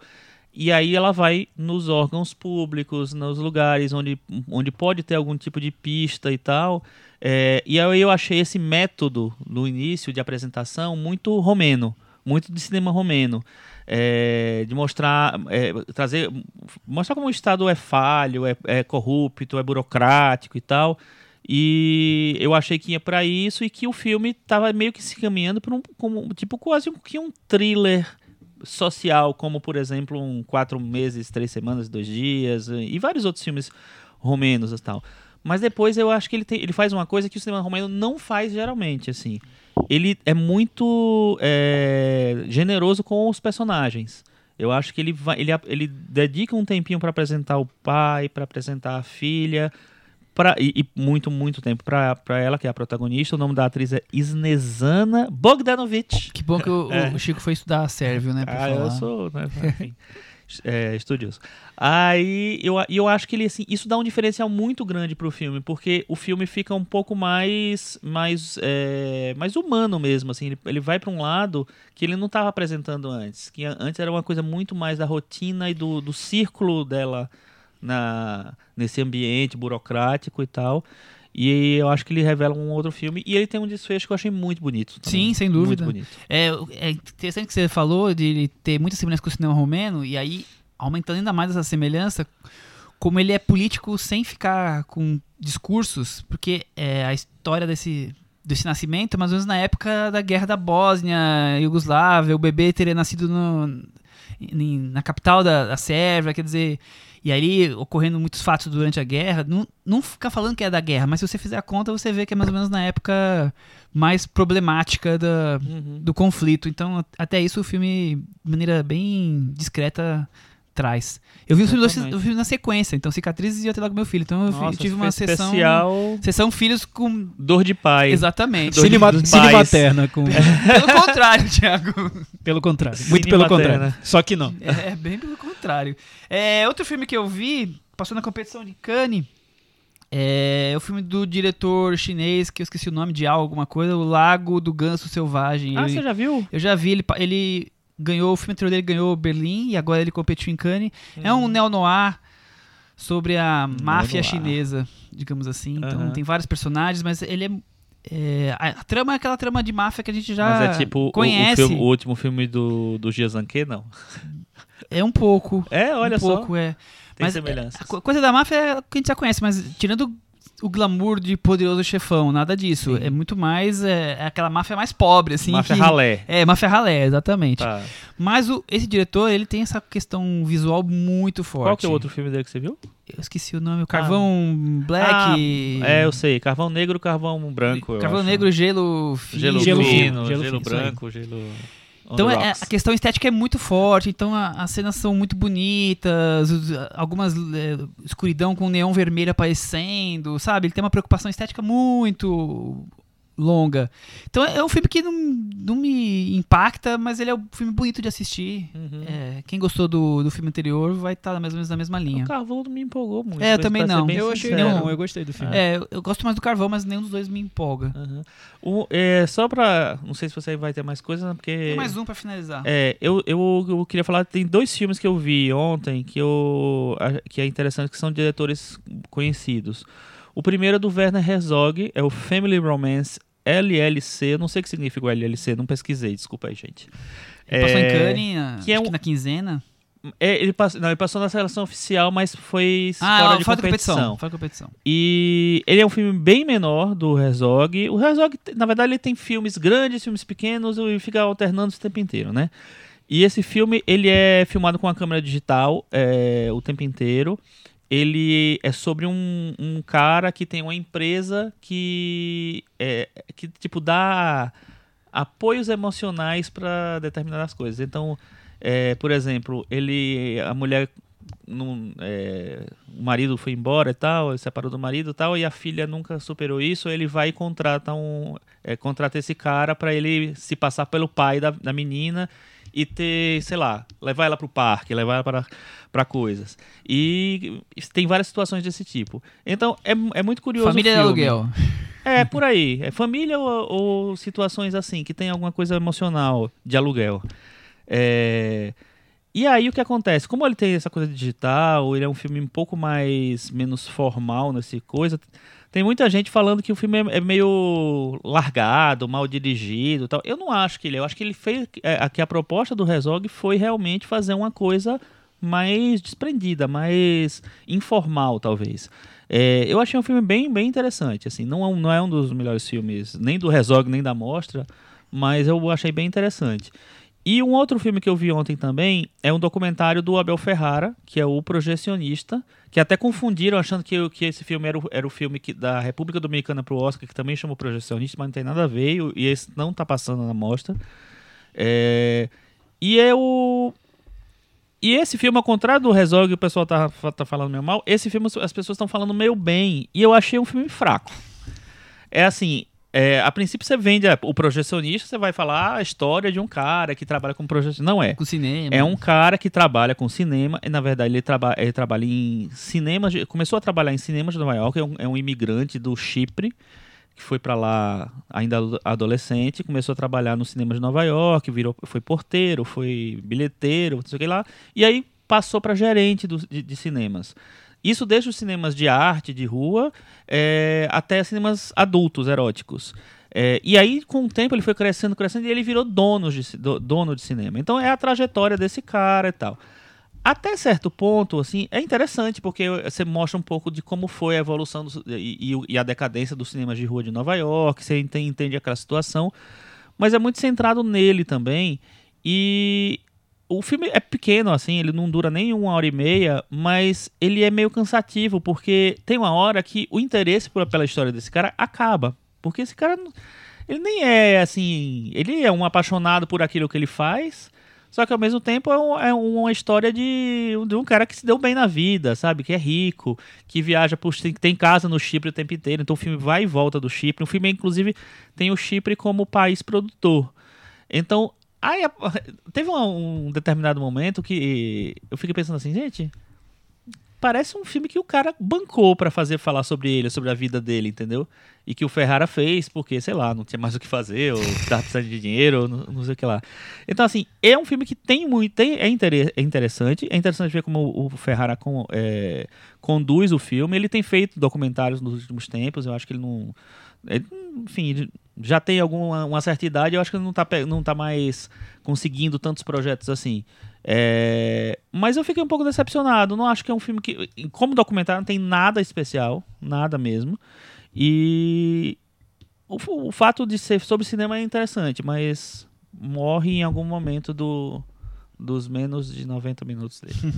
Muito bem. Mas Então, as pessoas estão gostando, então vão, né? Eu vou terminar então destacando a sessão de Três Verões que eu assisti, filme da Sandra Kogut. Foi a primeira exibição no Brasil, ele passou em Toronto, foi, também foi no Municipal. É novamente um filme com a Regina Casé fazendo o papel da empregada doméstica do- da burguesia. É, no caso agora carioca, são a história se passa em três verões diferentes, dezembro de 2015, 16, 17, se eu não me engano, na mesma casa, com Regina Casé como chefe da- das empregadas domésticas da casa e vai mostrando as mutações da família nos, nesses três anos, envolvendo-se com casos de fraude, lava-jato, essas coisas da família rica e, e como a- as mudanças vão ocorrendo ali. É um filme que tem seus momentos engraçados pela Regina Casé, mas não é um grande destaque. Melhor que a lavanderia? Melhor que a lavanderia. Ah, isso aí não tem. Bem melhor que a lavanderia. Só pra terminar, eu vi um filme muito curioso ontem. Eu não sei se vocês lembram de um personagem da, de internet que chama Bruno Aleixo, que é meio que um cachorro que fala é, português e tal. E fez muito sucesso em, vários, em várias séries de vídeos no início dos anos 2000 e tal. Ainda existe, mas eu acho que no Brasil ele bombou mais nessa, nessa época. Eu realmente esqueci que ele existia. Eu vi vários vídeos dele na época, mas eu esqueci que ele existia. E aí fizeram agora o filme do Bruno Aleixo. E aí é um filme muito curioso, porque é esse personagem com os amigos dele, que tipo, é um monstro, um ogro e um, e um, um busto de Napoleão, que se reúnem porque o, o Bruno Aleixo recebeu uma proposta é, de fazer um filme sobre a vida dele. E ele, e ele segundo ele, ele tem ideias, mas ele não tem ideia nenhuma, e aí eles quer, ele quer ouvir os amigos, e os amigos vão dando as ideias, e isso vai virando pequenos filmes. É, é curioso, é engraçadíssimo, tem, tem momentos engraçadíssimos e tal, mas é aquele problema de, de coisa que é adaptada de um, de um meio é, mais curto, de um, uma narrativa mais curta, para um longa. E aí tem uma hora e quarenta de filme. É, então, é, a piada parece que se esgota em algum momento, E entendeu? Tem muito filme pra contar ainda. Tem, é, e tem muito filme ainda. Então, Mas assim, é um filme bem curioso. Se as pessoas tiverem um tempinho aí, podiam encaixar na programação. Vamos então pra aquele momento agora? Cantinho do ouvinte. Com o Thiago Faria. Cantinho do ouvinte, vocês sabem como funciona, é só enviar mensagens para o nosso blog cinemanavaranda.com. Na edição passada, no episódio passado, a gente falou sobre Martin Scorsese. Então, muita Foi. gente discutindo aqui o tema. Antes de entrar nas mensagens, eu quero agradecer ao Gabriel, porque ele ouviu nossas dicas da Mostra de São Paulo e anotou todos os filmes que a gente recomendou num comentário com os nomes dos diretores e com, quem indicou, se foi o Chico se foi o Michel. Então, bem legal o serviço que ele fez aqui pra Prestou um gente. serviço né? aos varandeiros, é isso. Obrigado. Valeu, Gabriel. Se quiser continuar fazendo, tá liberado, viu? o, e sobre o Scorsese, a gente tem comentários como o do Daniel Bandoni, que ele falou que foi um excelente episódio, mas sentiu falta de um comentário sobre o filme Ilha do Medo. Acho a edição muito boa. Acredito que o Scorsese dos anos 2000 ainda será uma referência para os futuros cineastas, por transitar por gêneros e conseguir incorporar a tecnologia nos seus filmes. Por fim, adoro o Rei da Comédia. O personagem do De Niro sempre me assustou. É um filme que ficou maior com o tempo. Ilha do Medo, a gente não incluiu E no aí, nosso Chico, o que você fala de né? Ilha do Medo? A gente, a gente não falou nada. Não, nada, nada. Eu, eu, eu acho legal o Ilha do Medo. Eu gosto dessa volta. O Scorsese é é muito cinéfilo, ele volta pra um modelo de filme que ele gostava muito, que é, são os filmes dos anos 40, que eram, eram meio no ar, que tinham um, um aspecto psicológico envolvido e tal. Ele gosta muito dessa, dessa coisa. Eu acho que ele faz uma visita interessante. Eu acho que faz parte de uma época em que os filmes dele estavam um pouco acima do tom, acima do tom assim, acima da escala talvez. Eu gosto, mas é, não acho que é um filme destacável, sabe? É um filme ah, bom, legal, gostei. Tem coisa. O Leonardo DiCaprio tá, tá bem, mas. É Leonardo DiCaprio? Não, tô confundindo. É o É DiCaprio. o o DiCaprio, né? Então, É que ele, ele tô certo. tem. É aquela coisa, tem tanto filme que É, a gente tem que é selecionar ponto. cinco. Aí... Se ele fosse o filme do Sonnenberg, seria um dos melhores filmes do Exato. Sonnenberg, entendeu? Tá bom, Um Soderbergh, coitado, virou, virou, tiramos pra Cristo hoje. Virou o, Villeneuve da, do Eu tirei dia. pra que ele todas as vezes tá falando do Sonnenberg. não, não vou, não vou esconder isso. O Rodrigo Ramiro diz que ele acha que pelo menos um dos documentários do Scorsese sobre cinema é, teria lugar no top 5 dele.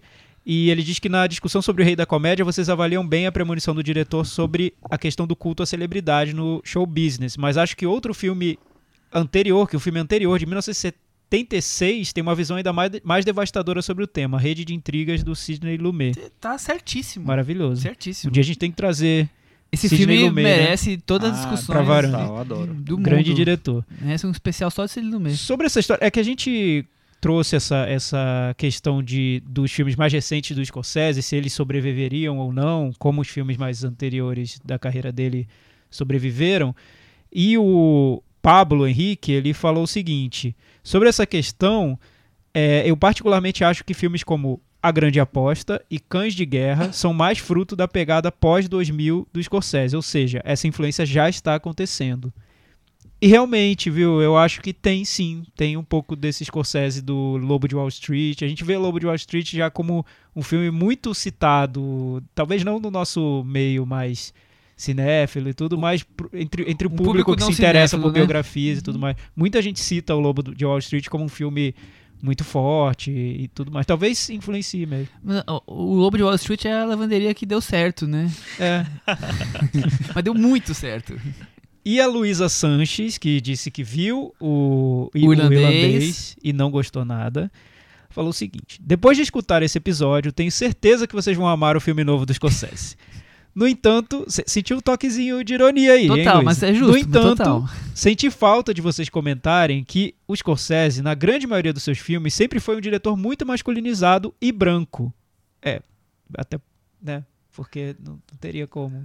Não, concordo, entendi. É, concordo. não, É, tá. é, ela tem, ele tem um cinema É. totalmente. Esse E, e cinema é de muito máfia. voltado para as questões dele. cinema né? de máfia italiana É. nos Estados Unidos, que é coisa mais de É, gente branco. branca. É verdade. Até mais que o Tarantino, já que vocês falaram sobre ele. Eu entendi o que a Luísa quis dizer, porque quando a gente falou sobre Tarantino, a gente apontou essas questões de representatividade no cinema dele. E quando a gente falou sobre Scorsese, não demos tanta, tanta importância a isso.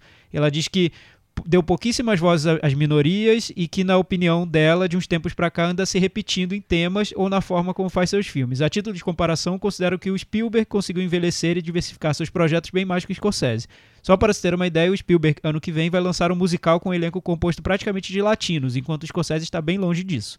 Mesmo assim, ele continua sendo considerado um dos maiores diretores americanos de todos os tempos. Talvez porque o Scorsese tenha sempre se voltado para esse mundo dele, né?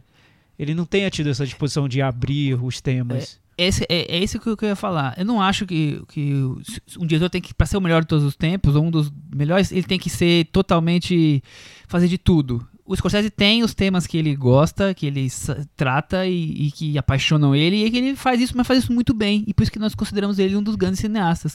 O Spielberg, ele tem essa preocupação de falar com mais público, fazer filmes mais diferentes, mas vou te falar que nem sempre ele faz bons filmes. É, e tem que ver até que ponto Mas também. sim, ele é muito mais engajado politicamente do que o Scorsese, É, mas nem tem se que ver compara. Até, até que ponto esse engajamento também não é algo de ocasião. Não estou dizendo que seja com o Spielberg, mas Tipo, né, isso fez- não é, o- não é o parâmetro principal para você a lista de Schindler. Amistad. Estou falando dois filmes, um muito bom, outro que não é bom, e Sim. são altamente com preocupações muito mais políticas do que do Scorsese. O Scorsese tem nas questões políticas dele é muito mais talvez um estudo da sociedade e não ele, tá, ele não tá querendo discutir política, vai fazer um filme daqui a pouco sobre o presidente tal, um Vice. Ele não vai fazer isso, provavelmente. Me surpreenderia muito. Ele tem os temas que ele gosta de trabalhar, então ele é mais fechado ali nesse universo e ele vai e volta realmente várias vezes e faz filmes às vezes ótimos, às vezes nem tão bons assim. E poucas vezes ele experimenta coisas diferentes, como sei lá, Hugo, que é um filme que talvez seja mais distante do, do restante dos- das temáticas dele. O Chico, o que, que você acha? É, o, o Ilha do Medo também é distante, for assim, né?